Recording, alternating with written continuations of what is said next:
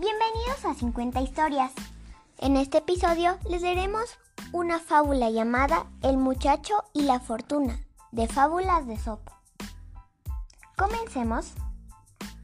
Luego de caminar varios kilómetros por entre el bosque, un muchacho se acostó a dormir junto a un pozo.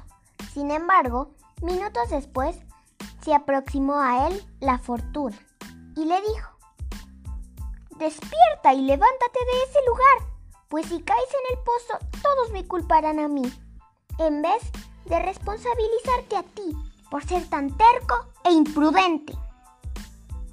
Moraleja. ¿En cuántas ocasiones no hemos culpado a la fortuna de nuestras desgracias, pese a que nosotros mismos nos las acarreamos?